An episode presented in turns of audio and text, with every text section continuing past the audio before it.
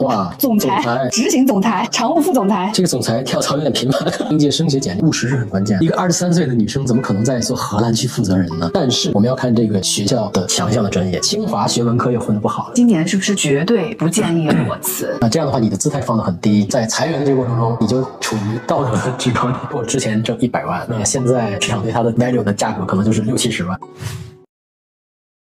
大家好，我是西西。今天睡前聊天的嘉宾是这个频道的老朋友 CGL 的高级合伙人 Jason。一句话说他的故事：一年半之前，他来我的频道聊了聊过去十年互联网的造富和求职，全网播放量超过两千万。今天是一年半之后的返场，主要聊聊在今年新的经济形势下，我们打工人的职业规划和预期要做哪些新的调整。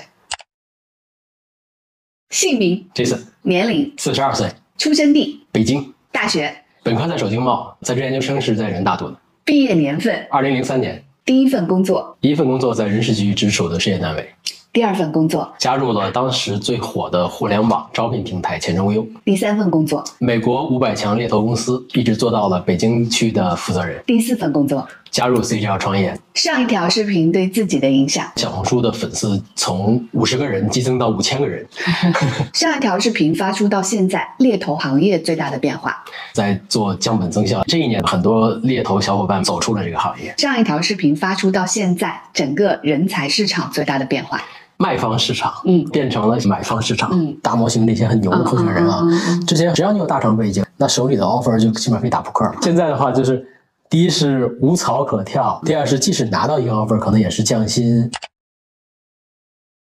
今天我们会分三部分，第一部分是应届生，第二部分是二十多岁的年轻人，刚在职场待了两三年，第三部分就是三十多岁、四十多岁的咱们叫职场老兵。每个 HR 看简历的时间不会超过三十秒。其实对于年轻人来讲的话，务实是很关键的。就比如说我们看第一份简历啊。荷兰区负责人看这个简历，然后再看年龄的话，我会觉得自己看错行了。哦，一个二十三岁的女生怎么可能在做荷兰区负责人呢？她是在一个什么什么创业在活动中的负责人。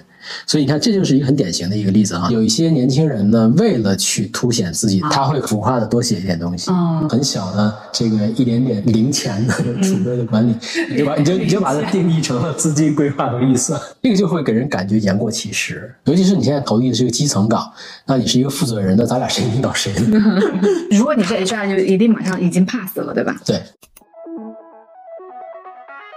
应届生写简历，千万不要写工作经验。写实习经验，这个头部大厂的实习经验，这个是很好的，就是时间可能会比较短。我建议，如果少于一个月的这种实习经验，就不要写了。就真的有写上去会显得怎么样呢？显得自己的持久力不够强哦，有可能是减分的。一个月你就扛不住。这个是不是给的数字特别多？五百、一百、二、三十，嗯，就是我已经 lost 了。对，所以突出关键数字也是简历写的。对，嗯这第二页在这儿，嗯。像科研经历、商业竞赛重要吗？不建议把在大学期间经历写成项目经历。你看他这个项目经历就是他写的一个毕业论文嘛。这个同学啊，他本科是工商管理，然后硕士是人力资源方向，但他简历写的第一项是科研经验，所以我不太确定工商管理和人力资源有什么科研需要做。嗯嗯，看到这个，这个在我这儿也不行，又又 pass 了是吗？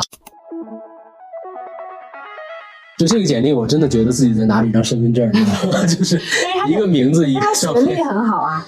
那九八五二幺一定是加分的，嗯。但是我们要看这个学校的。强项的专业，清华学文科又混得不好了。他对这个简历的描述，就是说他对这件事情的认真程度是蛮低的。是有一句话，学习能力突出，专业排名第一。那想证明什么呢？就刚才那种简历，你嫌啰嗦；这种简历呢，你又嫌它不认真。所以合适的简历到底是多长多少个字呢？就恰到好处嘛，让 A 四纸可以涵盖。上面主要写时间比较长的实习经历，且每一个项目提炼关键的数字，写三行，然后整个 A 四纸。读下来三十秒。首先，简历不要画蛇添足，真的有很多同学担心你不知道我会做什么，嗯嗯，所以把我能做的全写上，嗯，这样反而会 confuse。第二点呢，就是过于高大上的描述，嗯嗯，比如说我的实习全是一线大厂、头部基金，嗯，然后如果你投递的简历，企业主给自己的定位都不是那么足够优秀的话，他会比较不敢招你进来。不敢招的原因不是因为你不够优秀，而是怕你眼高手低。是的，所以也得想办法避免眼高手低的感受。我之前招过一个非常好的人，现在他自己带了一个年流水超过三个亿的公司嘛。当时我招他进来，我是被一个细节打动，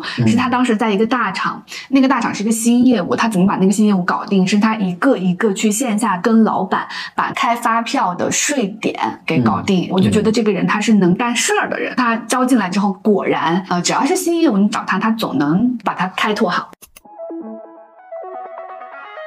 二零二三年交大硕士毕业，蛮好的教育背景了啊。生物科学的这个领域的话，首先要看的是本科院校，嗯之后才会再看第二学历。哦，本科有南方医科大学，没有太听过。这个简历还有一个非常明确的硬伤哈，今年毕业，但是他下面有一段工作经历是哦，他是一七年工作了三年再去读的硕士。对，所以你看这个简历会有一个问题，就是他对自己社会属性的部分描述的其实是要低于他在学校的那个教育程度，对，以及实习 offer 的情况。第一感官就是他对自己的社会属性并不那么认可。教育经历、实习经历、工作经历，它的排序应该是什么？对于一个职场资深人士的话，第一部分一定是工作经历。两三年毕业的同学来讲的话，我先放教育没有任何问题。嗯嗯嗯。但是你第二部分如果已经工作了，一定要先放工作。哦。因为工作是你一个 all in 的状态，但是你的实习只是花点时间去做一做。如果说你的简历的排序把工作放在实习的下面，对自己这两三年做的这些事情并没有那么认可，这份工作没有那么拿得上台面。嗯，他首先生物学对吧？本科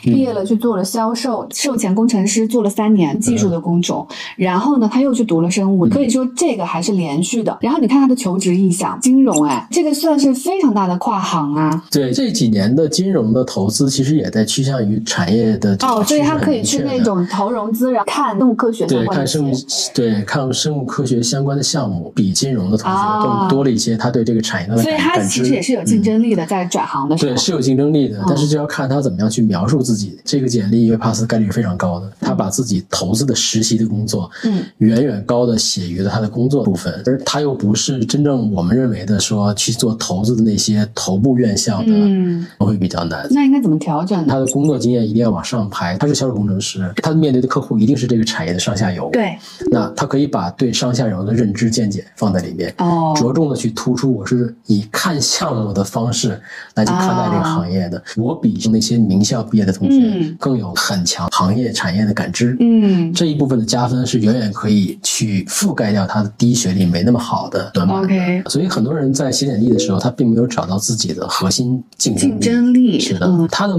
动机其实很明显啊，就是我要去。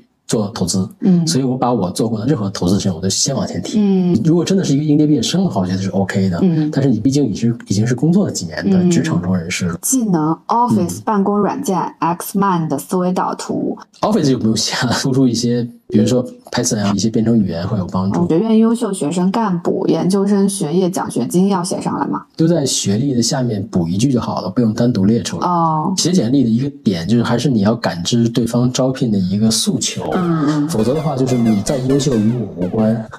对对对。对，很多毕业生会把自己的优秀当成了唯一的一个是对竞争力。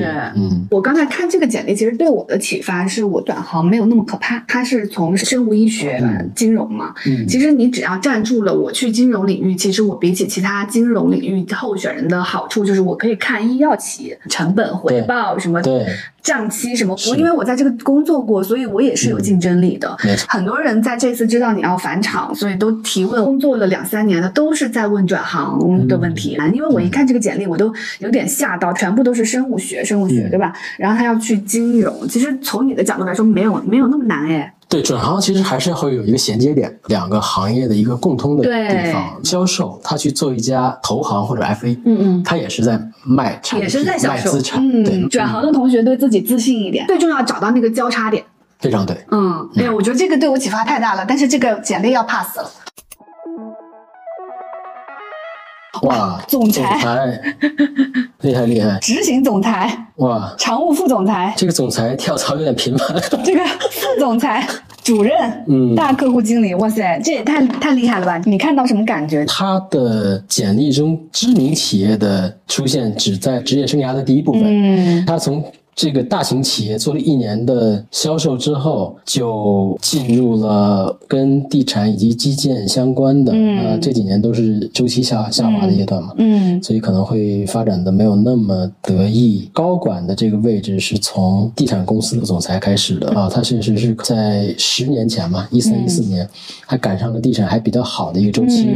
所以发展的也比较顺利，但它依然是跳槽比较频繁的，两年两年一跳，对吧？一八年之后，地产是绝对的一个下行周期的时候开始了，他就开始给地产公司做乙方，比如说产业园区运营、拓展、嗯。招商的这样的一个 vendor，在一个供应商里面做到了一个比较高的位置，做了四年，这是他最长的一份工作。最新的一工作又是一个新能源的总裁，很有可能呢，这个人是社会属性非常强的，他知道在这个社会的规则中怎么样去找到自己的机会。他所有的简历都没有提到绝对数，他的 size，然后他的 revenue，他其实是避开没有谈的，所以我猜应该不是什么大项目。如果是足够有影响力的大项目，一定会写出来的。嗯。第二点呢，就是这个人是相对高管的一个位置，但是他的简历只有单单单薄的一页纸，做的足够高，势必每一段你应该有更多的价值的输出。嗯。但是我在这个简历里面看到的其实是非常轻描淡写的。嗯。那这就会给人一种感觉，就是你做到高位，有可能就是在那个位置上没做出什么事儿的人。这个朋友如果说有兴趣重新写一下的话，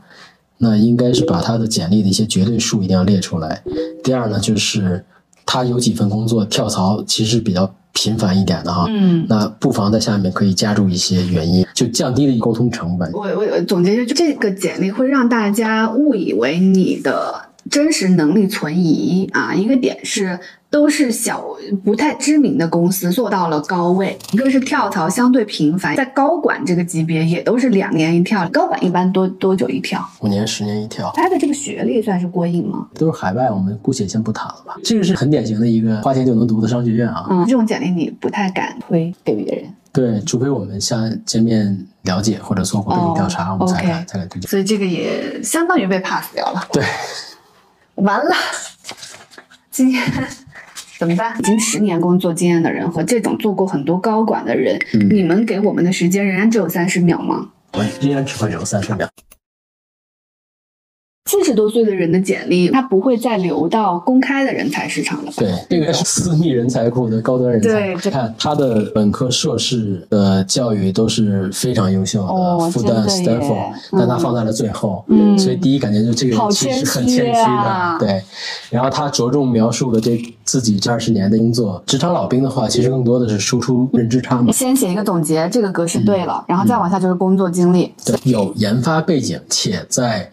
比较有技术壁垒的行业的研发背景就已经是加分项了。嗯，那这类人还能再转市场，嗯，并且得到晋升的这份简历的含金量就已经很高了。哦，嗯，在绝对的实力面前，技巧显得很苍白无力。提问的时候，尤其是超过三十岁的人都在问转岗，他们转岗应该也是发现大家他三十多岁的时候。转岗是好事儿，对吧？他是先从研发。然后研发，然后到产品经理，是，然后再到市场营销，所以转岗也是一个蛮好的机会。对，你有同一个行业不同的上下游或者不同的岗位的工作经验，其实是非常加分的。是的，而且在这种不同的工作经验里面，你还有升职，也不用转太多了，还是尽可能要围绕着。一些核心的竞争力吧。如果你这个岗位没有做好，你说那我不做了，我做下一个。嗯，那大概率下一个你也做不好。我想看一下他每份工作的时长。首先，这个实习就非常好，大厂实习这一份职业是八年，做了不同的岗位，这个大公司就已经蛮好的。然后再往下一份工作就已经有升职了嘛？哇，十一年，而且也是大公司，也跟他这个行业有关系。这个行业就是就是把头管，对对对。然后而且他还有升职，再下一。份工作就比较短了，只有两年。其实也还好，他的前几份工作都是在在美国嘛。第一份落地没那么成功，是完全在包容范围之内的。我觉得他更要是着重去提到的，就是你落地失败的原因是什么？之前都是十年以上的，对，意味着你是一个求稳的人。对，但是你这份工作只做两年，嗯，所以大。概率的有可能是不太适应的，应该先提出。他他这个又回到一家大公司了。对，嗯，那这个三年就会不会让你觉得有点短啊？会影响对他的判断？其实还好，因为这三年本身就比较魔幻嘛。哦。他所在的企业又是一个外资企业，连又裁员，嗯，人未必是一个已经离职的人，有可能是在做一些未雨绸缪的准备。哦，我们要去修炼我们的内功，就是去帮他找到一个适合他的机会，因为他的人才的属性是比较稀缺的，而是不是能完成这次猎头的交易，是取决于我们顾问的客户资源。我感觉就是你的态度在这份简历上是完全不一样的，因为这份简历就对你来说意味着能赚钱了。这个是我们能够真的是看到会眼睛发光的简历。二零二一年的人才净流出是一点二四，就还在流入。嗯，二零二二年是一点零一，就基本上不流出不流入了。二零二三年是零点九七，零点九七就是已经在净流出了。之前提到互联网，第一印象就是风投烧钱扩张。这两年无论是做什么行业的互联网，第一属性就一定是要赚钱的。赚钱其实还有一个指标，就是人效比，超过十到十五万美金的人效比才有可能赚钱。我们看一个企业中美用工的一个成本吧，比如说两三万的工资，嗯，两三万的工资加上社保，加上工位费，后台人员给你服务的一些分摊费用，差不多，比如说四万。块钱乘以十二的话，就差不多是五十万。如果你这个公司的整体营收除以每一个人头，嗯，是低于这个数字的，那势必你是要亏钱的。对，但如果你高于这个数字，那多出来部分就是利润。我们拿二零二二年的数据，阿里的在职是二点五万，营收是八千多亿，所以阿里的。人效比是三百万，腾讯的是五百万，百度的是两百九十万，字节是三百六十万，哇，其实还是腾讯的高哎。然后美团好低啊，二百三十万，拼多多是一千万，快手是三百六十万，B 站是一百九十万，是这里面最低的。小红书没有公开的数据，小红书有一个数据很可怕，是过去五年唯一一个新进的 DAU 过亿的 APP，营收去年加上直播带货这边应该是几百亿、六百亿的样子，是吧？对，跟小红书的合作是从二零一八年开始。二零一八年的时候呢，我是在一家美国公司负责他的北京 office 嘛，我在楼下的星巴克见到了徐小平先生啊，然后我就过去打了个招呼，后来就互相加上了。之后他就跟我说，你有一个公司叫小红书，帮我去链接了小红书的一个联。合创始人，今年他们在你的业务里面就占比是大概多少啊？百分之五十以上有了，这么多，就服务好小红书够了，够了，是吧？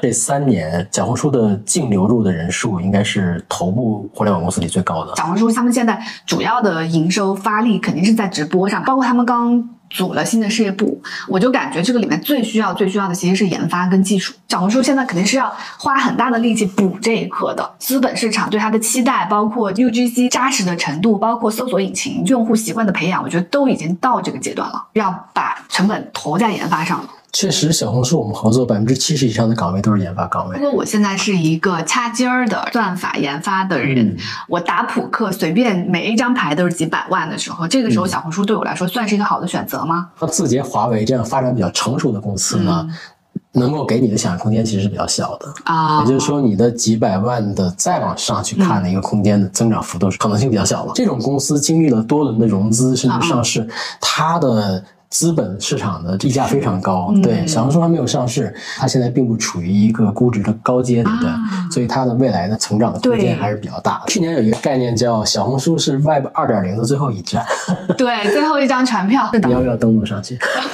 算法我也不会呀，我没有船票。在互联网这一块，这两年还。比较好的还有吗？ChatGPT 背后其实大模型，另外还有一个产品叫 Mid Journey，就它能实现文生图。大量的中国互联网公司，无论是大厂、中厂，嗯嗯，啊，或者是一些已经成功退出的创业者，嗯，他们都在布局自己自己在大模型领域的投入。AIGC 大模型其实是我们今年啊将近五十的产出是来自于大模型。收集问题的时候，很多人都问，就他是学算法的，他是学计算机的，要不要现在转行？对，具备比较强的算法研发能力的。小伙伴是可以稍微再等一等的。我们有很多这样的候选人，对他们之前可能是做 LP 的，或者做机器学习的，他是完全可以用比较短的时间，大概一年半年的时间，就可以适应新的开发语言的，比如说 Transformer Bird。你刚刚说的那个研发大概的 package 是多少？三百多万。原来这些人打扑克牌都是几百万、几百万的打。几百万的打。我这里还写了一个数字，就二零二三年新发岗位月薪五万以上人才招聘量。占总招聘量的比例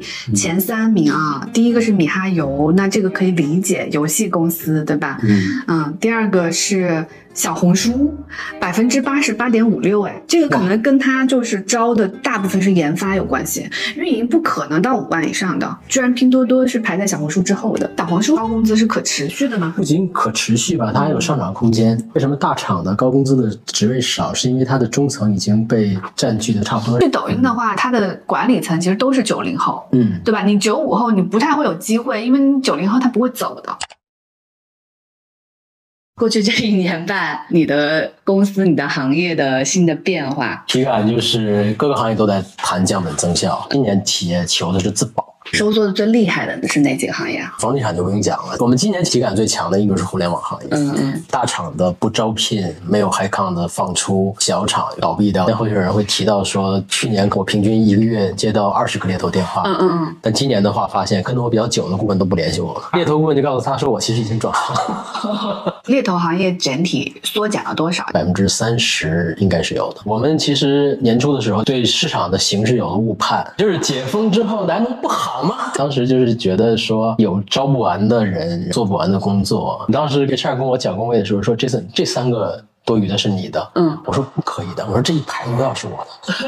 但是 Q 一结束，嗯，就感觉黄粱一梦醒了。各个团队都是在亏损的状态。猎头这个行业之前好的时候，一个月的订单量是多少？一个人一个月同时在做的有十个订单，我们有六百个人，有七千个订单。嗯 Q 一的时候，Q 一是每人手里有一两个，从六千降到两千。天哪！现在差不多回暖到每个人手里有五六个订单。像我们组人数降低，因为我们做了一些优化，百分之比如三四十的人已经不在这家公司了。我们公司也是从今年开始，走廊上的绿植的费用也是我们要分担的。嗯，所以我现在走在走廊上，我看到一棵绿植，我想我要为这棵绿植赚钱。之前情况好的时候，因为我们公司也租的是很贵的写字楼，都不。太 care 成本，因为这些对我们来说都是小头。今年也是第一次，我们在很认真的考虑搬家。就但是呢，我们发现五 A 级写字楼也租不出去了，所以它也降价了。对于我们来讲的话，一个人是否在拿到 offer 后选择真的加入一个企业，由于候选人对未来的不确定性的加强，它的原率会变低的。哦啊，我们有很多的单是折在了没有跳没有跳过去。有一个比较惨的一个案例，一个头部险资基金的一个 D，manager direct 相当于是董事总经理级别。是蛮高的，大概年龄是是四十五岁左右吧。对，当时选择了他在服务的一个客户，其实他在公司内部没有什么太多的 push factor，他就觉得，哎，我现在要抓住这个机会，要放开了，大有作为。结果就入职的前一周，CEO 就找他说，非常抱歉。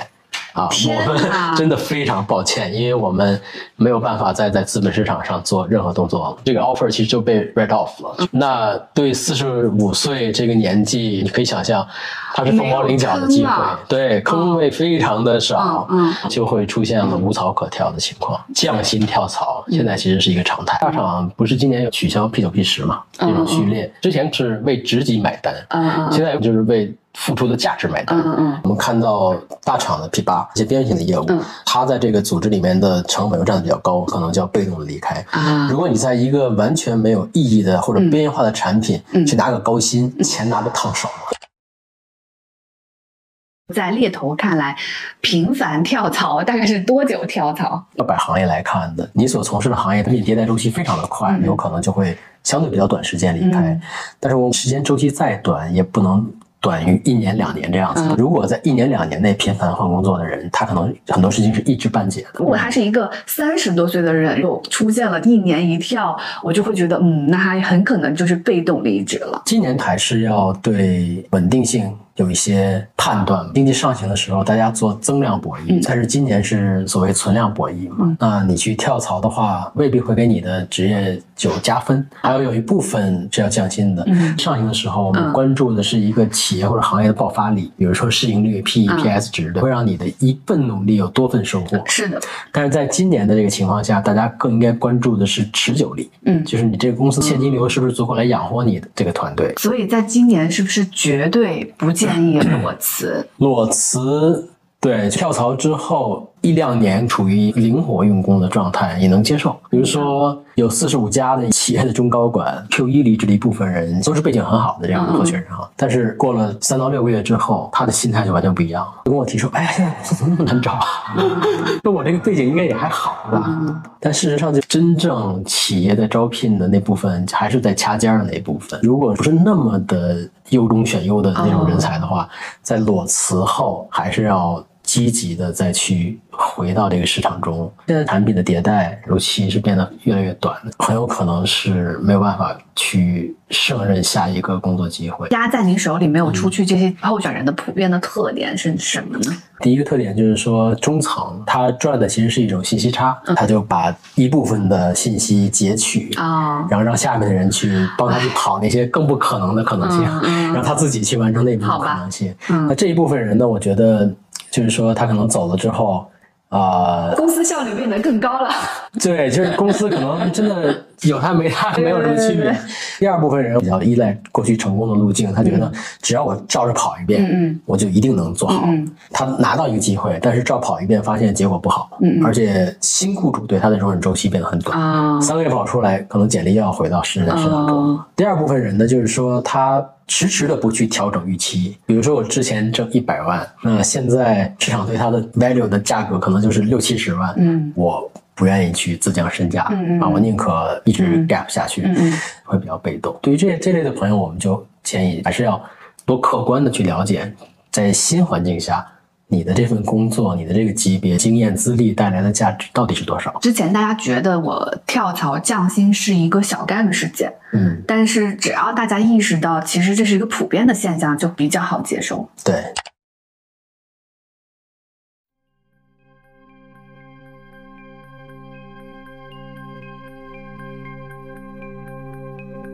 我对比了一下上市能找到数据的大厂，二零二二年跟二零一九年的财报里面体现的人数，我发现阿里少了五千，腾讯少了一万。百度少了四千，字节这个呢是我找的公开的媒体报道，少了一万；美团少了八千，拼多多多了三千，快手少了两千，B 站少了一千。现在新业务不做了，维持老业务运转的团队力量足够了，就势必会做一些人才的调整。有几个行业其实前两年是有很大想象空间的，比如 SaaS Pass 行业，因为今年生产行业的订单少。啊，我考虑的其实不是效率如何提升，而是怎么样把成本降下来。因为我们很多国产 SaaS 公司其实是有比较严重的裁员现象。望京里面有一个叫，对，现在砍到剩下百分之二三十的人，我们看到的不是可能性的增加，嗯，而是不可能性的降低，有比较大的做不成的风险，嗯，我就会把它先砍掉。嗯，而且随着三类人才引入到市场中，可供招聘方选择的空间。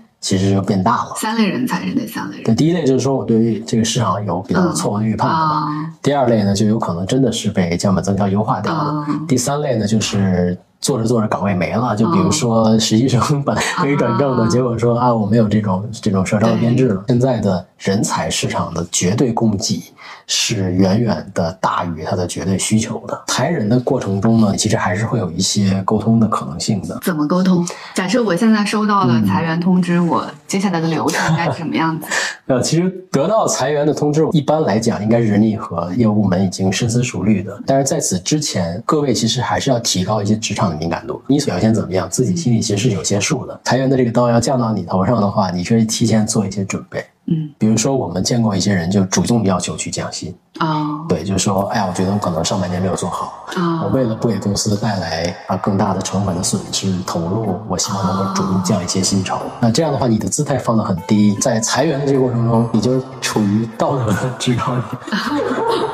那对方会觉得说，嗯，这么能有同理心、共情啊，我们这样的员工一定要保留啊。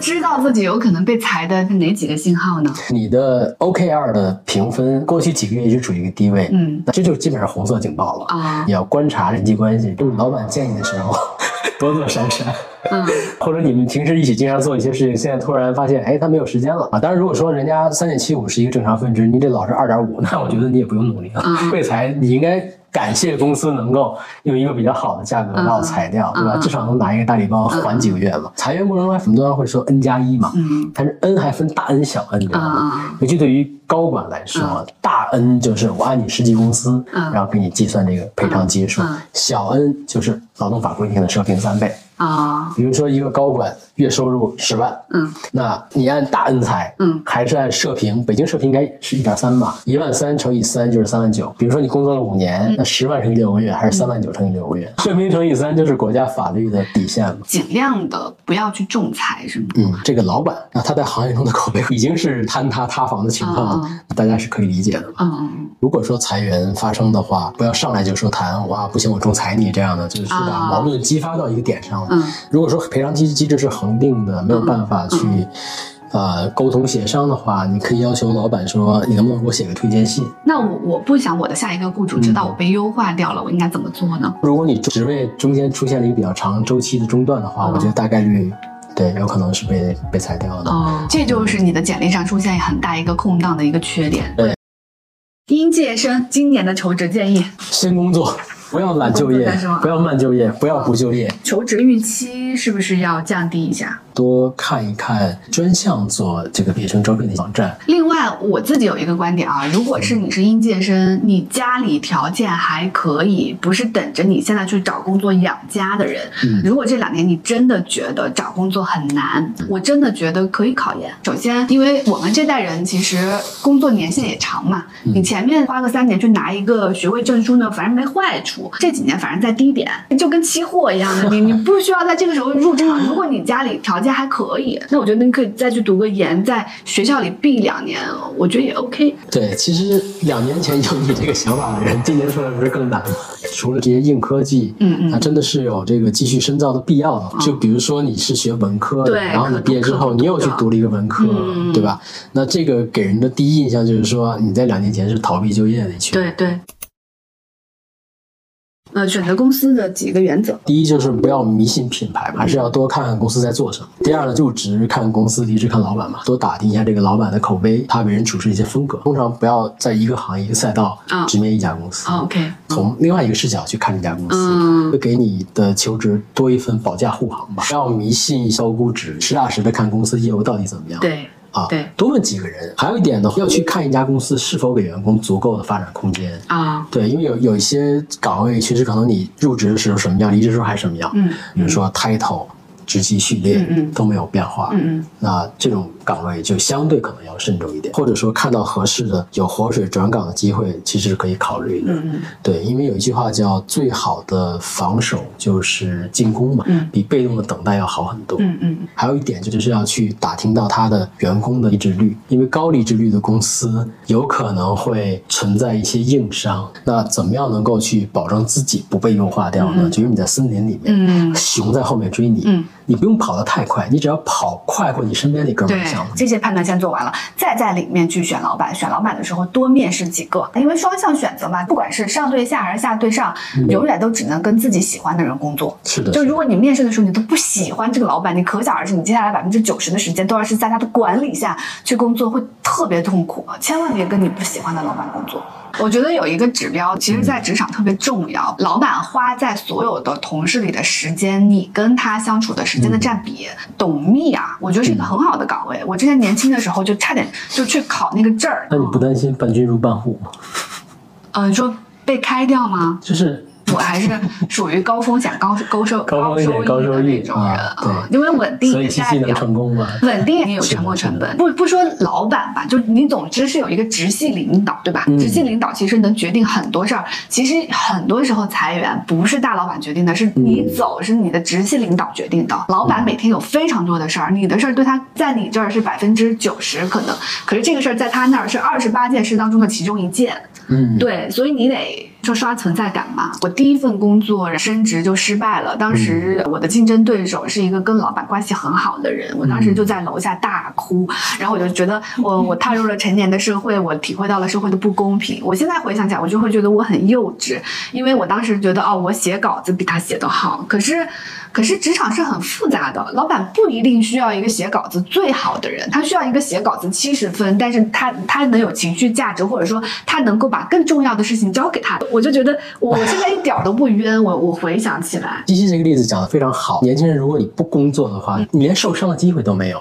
如果不受伤，你又怎么能成长呢？你这个 CPU 啊，大家要骂的话骂他啊。二十加的人其实蛮回避向上管理的。嗯，其实向上管理还挺重要的。是的，向上沟通至少多刷存在感吧。早请示晚汇报，但是不用这么复杂啊，要时刻。就是可以把你的老板拉进来，为你现在要做的这件事情中的一份子，嗯，让老板对你做的事情有绝对的知情啊，同时要有绝对的支持，对，他只有知道你在做什么，才会支持你在做什么。因为老板也需要安全感，是的，在线 CPU 一下，好吧，大家宽容一下。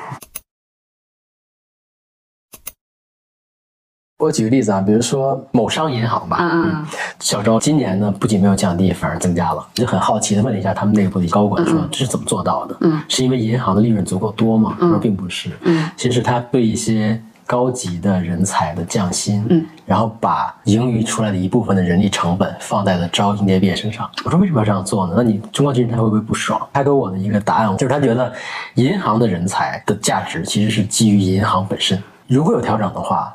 没有人会 say no 的。作为银行的十四亿股东之一，我非常支持他们更多的在今年的环境下承担更 多的就业压力啊。国央企这两年是不是降薪也是挺普遍的？利润率比较低的国央企，其实日子确实不好过。有的二三线城市的公交 公交总公司发不出工资，发不出工资，几个月发不出天津应该从今年过年后就没发啊啊，社保也停了。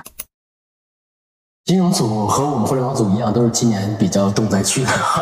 中 美脱钩导致很多的美元基金在逐步的离开。中国金融这个组人数上有减少吗？有啊有啊，下降幅度是多少？三十的一个平均值。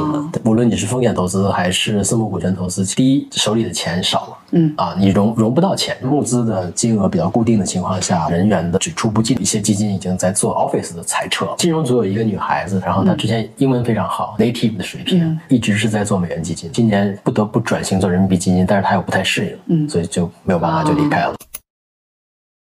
汽车这个行业，我这两年的机会还是蛮多的。价格战打成这样子了，还是机会多是吗？对，看一个行业好坏，嗯，不光是它的产品的边际毛利有多少，而是资本对它的追逐程度有多高。魏小李看财报全是亏钱的，嗯嗯，但是它人才密度相对是非常高的。汽车因为它的盘子足够大，每一台的客单价相对手机和我们可穿戴这些设备来说足够高，所以人才的成本在里面摊薄就会摊。不那么明显，嗯嗯，所以他会有能力去 hire 和 retain 一些高级别人才。嗯，传统燃油车的生意在我们这边几乎是没有的啊，但是新能源汽车行业的机会非常的多。汽车里面人才的 package 跟互联网比是什么水平啊？并没有哦想象那么高，嗯嗯，但是呢，能够在机械以及三电系统以上的这一部分提供附加值的这部分人才，价还是蛮高的，所以几百万也是挺常见的。几百万。因为汽车你知道吧，就是汽车的高级人才跟互联网的底层逻辑是一样的，它都是现金加加股票期权嘛，因为。这中概股这几年被打的什么样，大家有目共睹吧。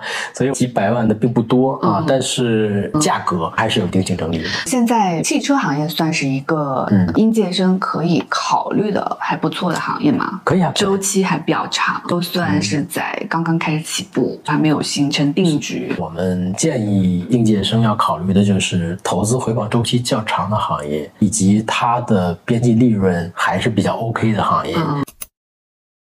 你们有专门的做出海的组吗？我们会频繁的把中国的互联网的人才啊输出到东南亚。整体的 package 能到多少？有一些降薪要跳槽的可能性。那为什么还要去呢？更多的就是有 push factor 了，在国内的公司可能已经做到了一定瓶颈了。啊，东南亚其实有一点好处，就是它对年龄的歧视并不强。哦，对，比如说做到四十五、四十五岁加的技术研发，我在东南亚是有一个成功的候选人的，他是国内的 CTO，在东南亚他是以联创的身份加入的。嗯，那家公公司呢做咖啡的，在那边已经工作三四年了，一直比较稳定。我们最前段时间还联系，他说他要招一个人做印尼的市场。